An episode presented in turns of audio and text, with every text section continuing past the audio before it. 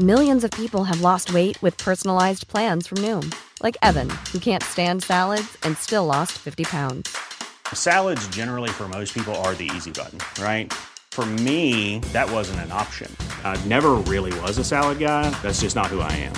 But Noom worked for me. Get your personalized plan today at Noom.com.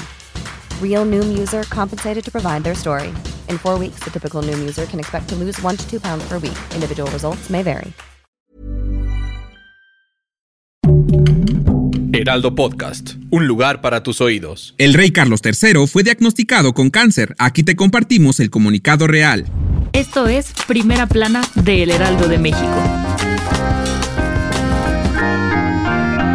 Primero fue la princesa Catalina con su operación abdominal y ahora es el rey, pues la mañana de este lunes, el Palacio de Buckingham anunció que el rey Carlos III fue diagnosticado con cáncer, por lo que el monarca deberá decirle adiós a sus compromisos públicos mientras se encuentre en tratamiento. En un comunicado, el palacio informó que el rey se muestra optimista con su tratamiento y espera volver a desempeñar plenamente sus funciones públicas lo antes posible, y aunque no revelaron qué tipo de cáncer padece el rey, sí salieron a decir que no es cáncer de próstata, para que no anden inventando rumores. También se informó que aunque el rey pause sus actos públicos, sí continuará con su labor constitucional como jefe de Estado, lo que incluye algunos trámites y reuniones privadas. De igual forma, seguirá reuniéndose semanalmente con el primer ministro británico Rishi Sunak y continuará recibiendo y revisando las cajas rojas oficiales de documentación gubernamental. Y en dado caso de que el jefe de Estado no pueda llevar a cabo los deberes oficiales, entonces se puede nombrar algunos consejeros de Estado que puedan llevar a cabo esta labor. En este caso, la lista incluye a la reina Camila, el príncipe William, la princesa Ana y el príncipe Edward.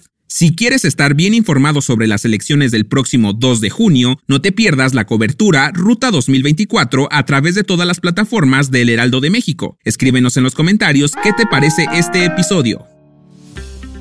El día de ayer el presidente Andrés Manuel López Obrador presentó su plan para sepultar los artículos antipopulares que fueron introducidos durante el periodo neoliberal, afirmando que se impedirá que sean cancelados los beneficios al pueblo que ha traído la cuarta transformación, en caso de que los reaccionarios regresen al poder. Se trata de nada más y nada menos que un paquete de 20 iniciativas de reformas, 18 a la Constitución y 2 a otras leyes, en las que va por revertir las reformas de pensiones de los expresidentes Ernesto Cedillo y Felipe Calderón, modificar de fondo al Poder Judicial, eliminar a órganos autónomos e incorporar la Guardia Nacional a la Sedena. Desde Palacio Nacional, López Obrador se tomó el tiempo para explicar en 42 minutos cada una de las iniciativas que envió a la Cámara de Diputados, justificando que, de ser aprobadas, regresarán a la Constitución su esencia, y adelantó que desde el 1 de mayo de 2024 se va a crear un fondo semilla con 64.619 millones de pesos que se irá incrementando poco a poco, al mismo tiempo que se utilizará lo necesario para compensar a los trabajadores afectados por las reformas antilaborales del periodo neoliberal. ¿Qué crees que pasaría si estas reformas reformas se aprueban? Déjanoslo en los comentarios.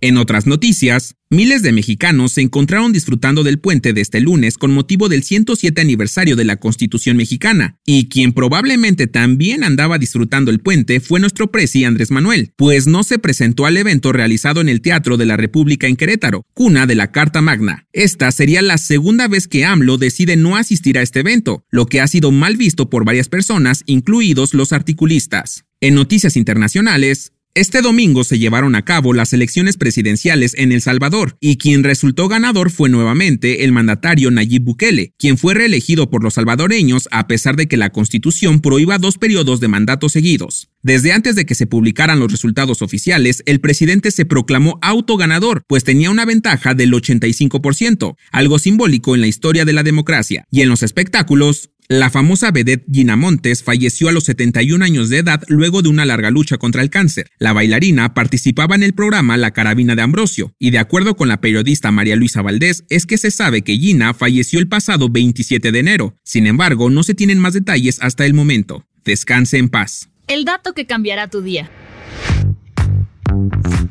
¿Sabías que en Australia existe un lago que es completamente rosa? Y color rosa Pepto-Bismol. Se trata del lago Hillier, que mide 600 metros de largo y 200 de ancho. Este lago ha causado gran curiosidad, ya que al vaciar el agua en un recipiente, ésta sigue conservando su peculiar color rosado. Al principio se creía que era debido a las bacterias que viven en la costra de la sal. Sin embargo, se halló que aunque sí tiene que ver con microorganismos, no es por la sal. El color rosa proviene de una combinación de una bacteria y una alga roja. Que contienen sustancias químicas que sirven como colorantes para los alimentos. Yo soy Arturo Alarcón y nos escuchamos en la próxima. Esto fue Primera Plana, un podcast del Heraldo de México. Encuentra nuestra Primera Plana en el periódico impreso, página web y ahora en podcast. Síguenos en Instagram y TikTok como El Heraldo Podcast y en Facebook, Twitter y YouTube como El Heraldo de México. Hasta mañana.